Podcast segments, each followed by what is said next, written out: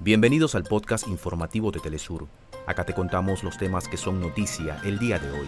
Comenzamos. El ejército de Israel asesinó este viernes a un adolescente en la ciudad de Beit Rima. Con su muerte son 327 los palestinos asesinados por Israel en Cisjordania desde el 7 de octubre pasado. Reino Unido, Francia y Alemania se encuentran en emergencia por inundaciones, mientras que Rusia y Suecia sufren olas de frío y nevadas. En Argentina este jueves fue extraditado a Chile el líder mapuche Facundo Jones Walla para terminar de cumplir su condena a prisión en junio próximo.